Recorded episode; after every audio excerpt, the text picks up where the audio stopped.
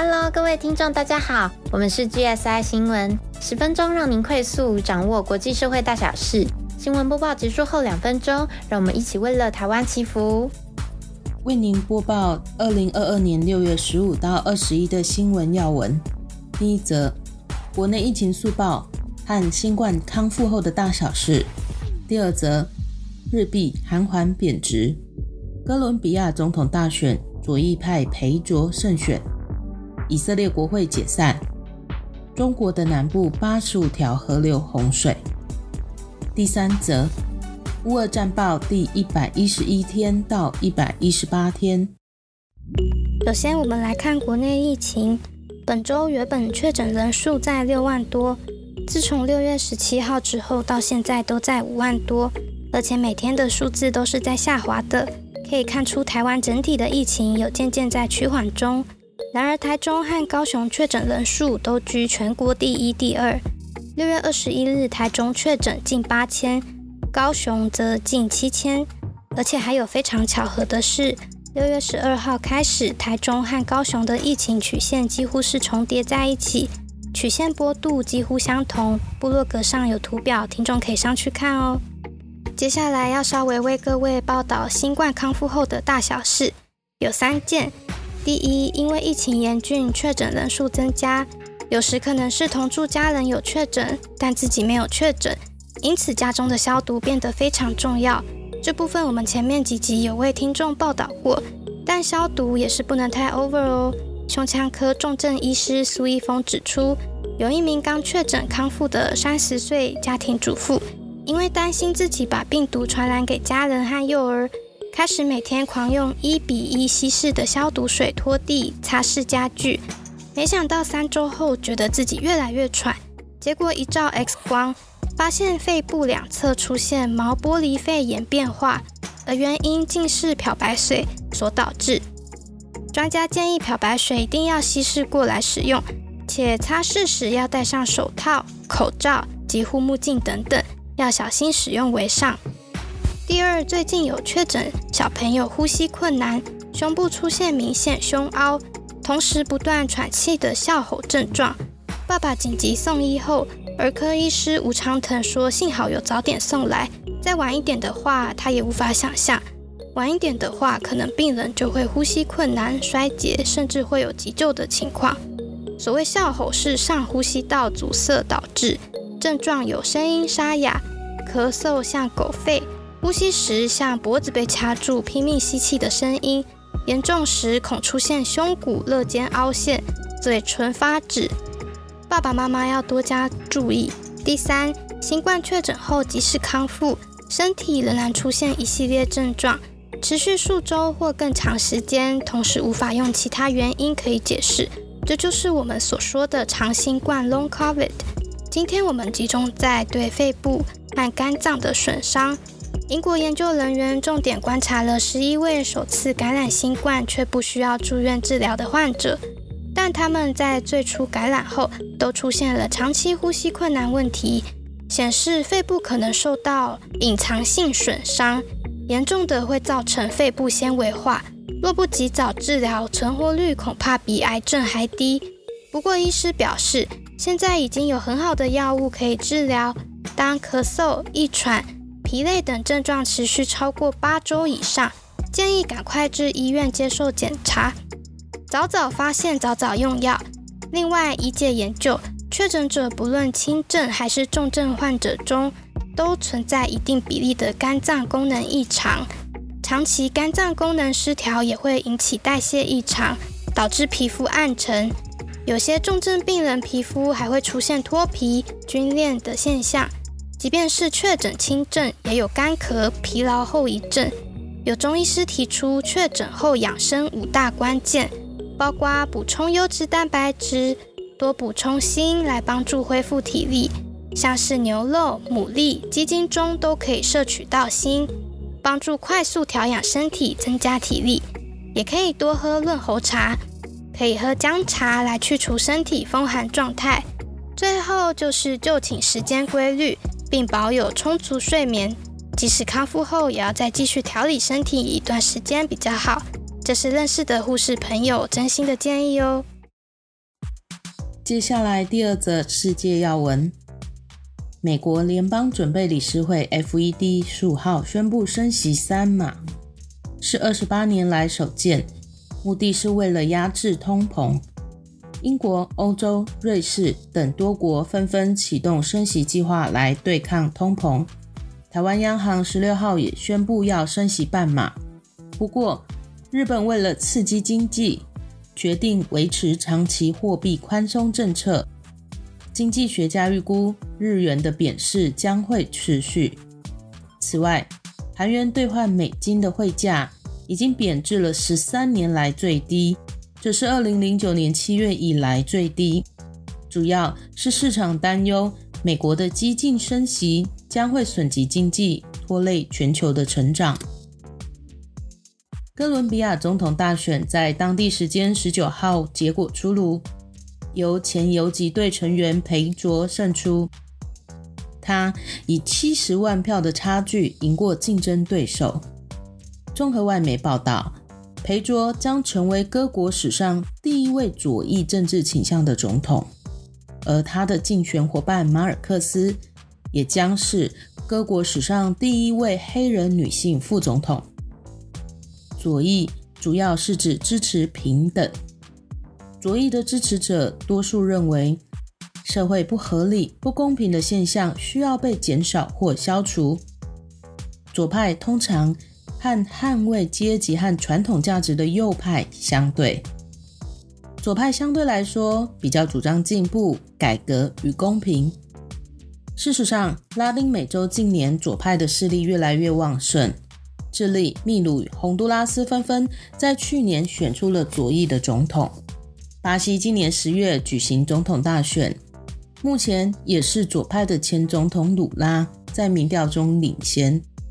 此外，阿根廷、墨西哥、玻利维亚在最近一次选举也都偏向左派。以色列总理班奈特经历一连串让联盟处于垮台边缘的倒戈事件之后，二十号宣布。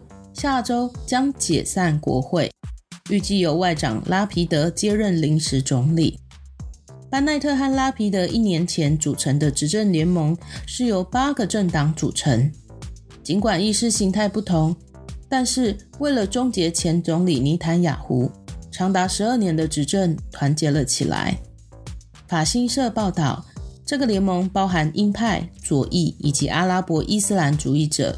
是以色列史上首见。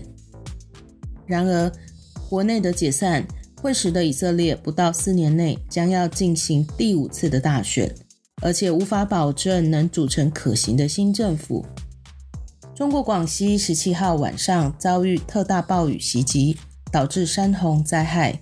截至十八号，已经发现了至少有五人死亡。事实上，从五月以来，中国南方持续的强降雨。十九号到二十号，全国总共有广西、广东、湖南、江西、浙江、福建等地八十五条的河流发生了洪水。与此同时，十八号西欧国家的部分地区也正在经历极端高温。西班牙和法国都出现了破纪录的高温。西班牙许多城市在过去一周气温突破了摄氏四十度。以往这样的温度通常出现在八月。法国则是正在经历从一九四七年有记录以来发生时间最早的热浪。第三则，我们来看乌克兰俄罗斯的战况。六月十四号第一百一十一天，Zelensky 说，在顿巴斯坚持下去非常重要。顿巴斯是决定未来几周谁将取得主导地位的关键。NATO 秘书长 Stoltenberg 呼吁西方国家运送更多的重型武器给乌克兰。他在荷兰海牙表示，乌克兰人完全依靠这些武器来抵御俄罗斯人的野蛮侵略。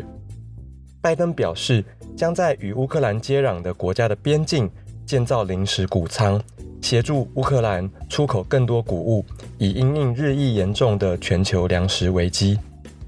拜登说，这些谷物。不能经由黑海运出，因为会在海上被炸掉。乌克兰一名摄影师替几乎全毁的 Chernihiv 的一所高中学生拍摄毕业照，学生们在瓦砾废弃堆、烧得焦黑的建筑物以及坦克旁边拍照，希望把在战火下面求学的坚强意志永远留存心中。学生 Baby Nets 表示：“我们想要强调一件事，我们身处在废墟中并不高兴，侵蚀很痛苦。但我们想要展示的是，我们就生活在这样的现实，也不是我们欣然接受。我们想要展现我们的痛苦，这些痛苦从未消退，真的很难过。但我们试着坚持下来，我想我们做到了。”六月十五号第一百一十二天。乌克兰武装部队总司令说，俄军试图从九个方向同步攻击卢甘斯克州。乌克兰迫切需要更多的武器来对抗俄军。就在同一天，美国宣布加码十亿美元的军事援助，这次包括鱼叉海岸防御系统、榴弹炮等武器设备。CNN 报道，西方情报和军事官员们相信，乌克兰战争正处在可能决定长期结果的关键阶段。NATO 一名官员指出：“我认为就快到决定这一方或另一方胜出的时候了。不是俄罗斯进入斯拉维扬斯克和 Kramatorsk，，就是他们会在那里被乌克兰挡下。如果在面对这样的武力规模之下，乌克兰仍然可以守住那里的防线，那就是关系重大了。目前的战事聚焦在北顿涅茨克和两侧的双城北顿涅茨克和利什昌斯克。”乌克兰军队在北顿内茨克几乎遭到全面包围。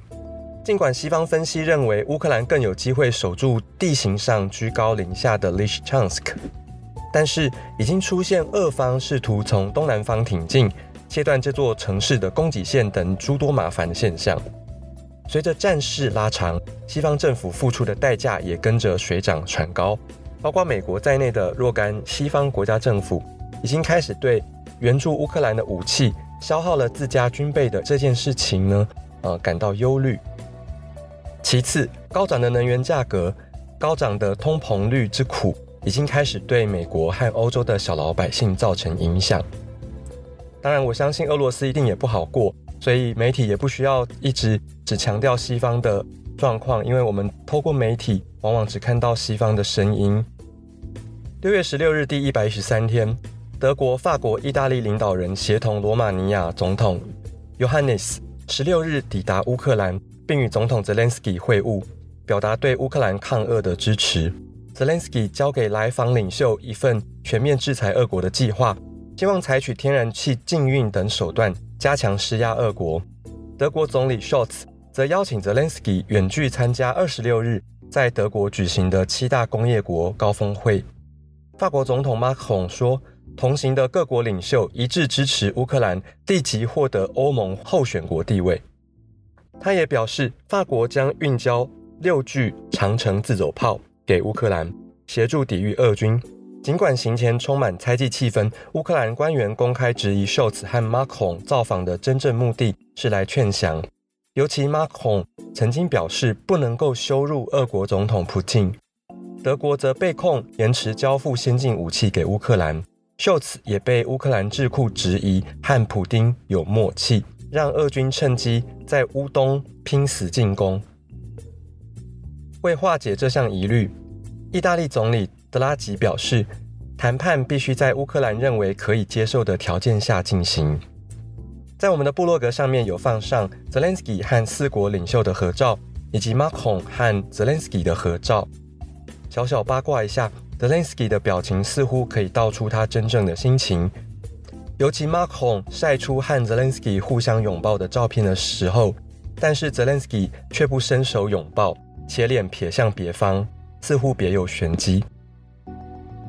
六月十七号第一百一十四天，普京在圣彼得堡国际经济论坛指出，在结束对乌克兰的特殊军事行动后。俄罗斯希望恢复与乌克兰间的关系。国际方面，英国首相强生无预警访问基辅，预告将启动一项足以彻底改变战争军事的军事训练先锋计划，预估每一百二十天可以训练高达一万名乌克兰武装部队成员。新计划将有助乌军加速部署、恢复军力、扩大抵抗。每一位参与计划的乌克兰武装部队成员。将接受三周训练，学习前线作战技能、基础医疗能力、网络安全以及反爆破战术。他今天说，他再次造访基辅是要向乌克兰民众传达简单清楚的讯息：英国与他们同在，直到乌克兰最终胜利为止。不止如此，英国国际贸易部在伦敦召开基础建设高峰会，邀集乌克兰及英国企业界代表和人道工作专家。商讨如何协助乌克兰重建。英国企业将可善用世界一流专业技术支援乌克兰，领域包括数位科技、水资源系统、公共卫生、能源、交通运输、农业等等。双方签署的基础建设合作了解备忘录将推动成立一个新的双边工作小组，以促进英国乌克兰企业相关合作。六月十八号，第一百一十五天，卢甘斯克州的州长盖代。在这天表示，乌克兰和俄罗斯的部队正在北顿内刺客市外的村庄进行激烈战斗。我们的守军正在各个方向与俄罗斯人作战，而利什昌斯克正在受到猛烈的炮击，俄军无法接近它。这就是为什么他们只用空袭向这座城市开火。欧盟执行委员会十七日提议乌克兰成为候选国，乌克兰最快在下周将正式纳入欧盟的会员候选国名单。Zelensky 表示，尽管加入欧盟可能还需要多年，但这个决定是历史性的成就，并表示这样一定能够让乌克兰在与俄国的对抗中更接近胜利。俄国总统普京当天在第二十五届圣彼得堡经济论坛表示，不反对乌克兰加入欧盟，说这是乌克兰的主权决定。然而，就在法国总统马克龙和意大利总理德拉吉。正式支持乌国加入欧盟后，俄罗斯天然气公司却开始减少供应天然气给意大利、法国两国。六月十九日，第一百一十六天，乌克兰武装部队指出，我军部队在 Toshkivka 地区击退攻击，敌人已经撤退，正在重新集结。州长盖代接受法新社专访时表示，Lysychansk 和整个地区的情况都很严峻。因为俄罗斯人每天二十四小时都在炮轰我们的部队阵地，在 l i s h c h a n s k 有迹象显示两军准备进行巷战，士兵不断挖掘、架设带刺铁丝网，警察也将烧毁的车辆横放，以堵住马路。他警告俄军将透过切断后援补给道路，他们可能切断地区补给，而我们可能四面楚歌。l i s h c h a n s k 市区内也可能爆发战斗，这就是战争。六月二十，第一百一十七天，早在乌俄战争进入第一百天，俄罗斯当时已经控制超过了九成的卢甘斯克州。英国有预估，可能接下来的两周内，俄军会达成全盘的掌控。北顿内刺客的巷战日以继夜的进行着。今天，卢甘斯克州长盖代表示，很不幸的。已经失去了对北顿内刺客林村、梅基奥尔基涅村的掌控。先恩引述盖代表示，数十件俄罗斯重型军事装备已经被带进了北顿内刺客，并且已经部署在战场上，足以发动大规模的攻势。乌军的高层说，他们至少还需要一千门火炮、五百台坦克。才有望将俄军赶回二月二十四号之前的位置。现在缺枪少炮的乌军伤亡率急剧上升，而西方援助的武器尚未完全到位。六月二十一第一百一十八天，法新社报道，乌克兰表示终于部署了德国的自走火炮，也就是乌克兰一直呼吁德国送去的长城精准武器。英国军事情报也指出，乌军上周首度成功的运用了西方援助的鱼叉反舰飞弹，跟俄军交战。立陶宛十八日执行欧盟的制裁，禁止往返加里宁格勒与俄罗斯的货物列车经过立陶宛，因为近半数的商品都被禁止进入欧盟领土。加里宁格勒的北边与东边与立陶宛接壤，南边与波兰接壤，是俄罗斯最西端的领土，也是俄罗斯唯一被欧盟国家包围的地区。虽然它属于俄罗斯，但是和俄罗斯在陆地或海上都不相连。立陶宛的禁令激怒了俄罗斯当局，俄国扬言要报复。美国则对此表示会坚定支持立陶宛以及 NATO 捍卫立陶宛的承诺。专家则是担心加里宁格勒可能成为俄罗斯与欧洲之间冲突的爆发点。好的，我们今天新闻播报到此，请记得按赞、订阅、开启小铃铛，并留言给我们鼓励哦。在节目最后，我们邀请您与暖心的 Grace 为世界一同祈福。今天资料来源主要是 BBC 中文、UDN、CNA、华语新闻台、三立新闻网、TVBS 新闻网、中央流行疫情指挥中心记者会等等。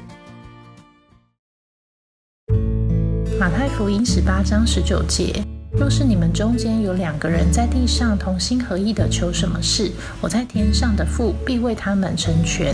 因此，这边邀请关注新闻时事的大家与我们一起祷告。全知全能爱着我们的神，感谢您透过新闻启发我们，从疫情体会到，如果一开始小心谨慎，就可以避开疫情，甚至必须要做到底。如果过程中松懈了，人可能染疫，让自己、家人甚至国家陷入危险当中。也感谢神透过大自然传递了一些讯息，不管是热浪提早来，或是说有洪水，甚至战争等天灾人祸。那透过这些呢，不禁让人反思：是不是因为过度开发，或者是因为自己的利益而牺牲掉其他人事物？如果不懂呢，可能会因为无知而受到损失。因此，恳求神能够教导我们，透过每天看得到、听得到的新闻，或是生活中与人相处对话时，到底有没有需要我在体会，或是能做更多的，或是我该改变的有哪些？感谢神每天都赐下体会的祝福，那也恳求神是引导，让疫情能够尽早结束。地球恢复和平，愿我们的言语、行为还有内心都能造就到符合神的心意。感谢的祷告是奉得圣主的名。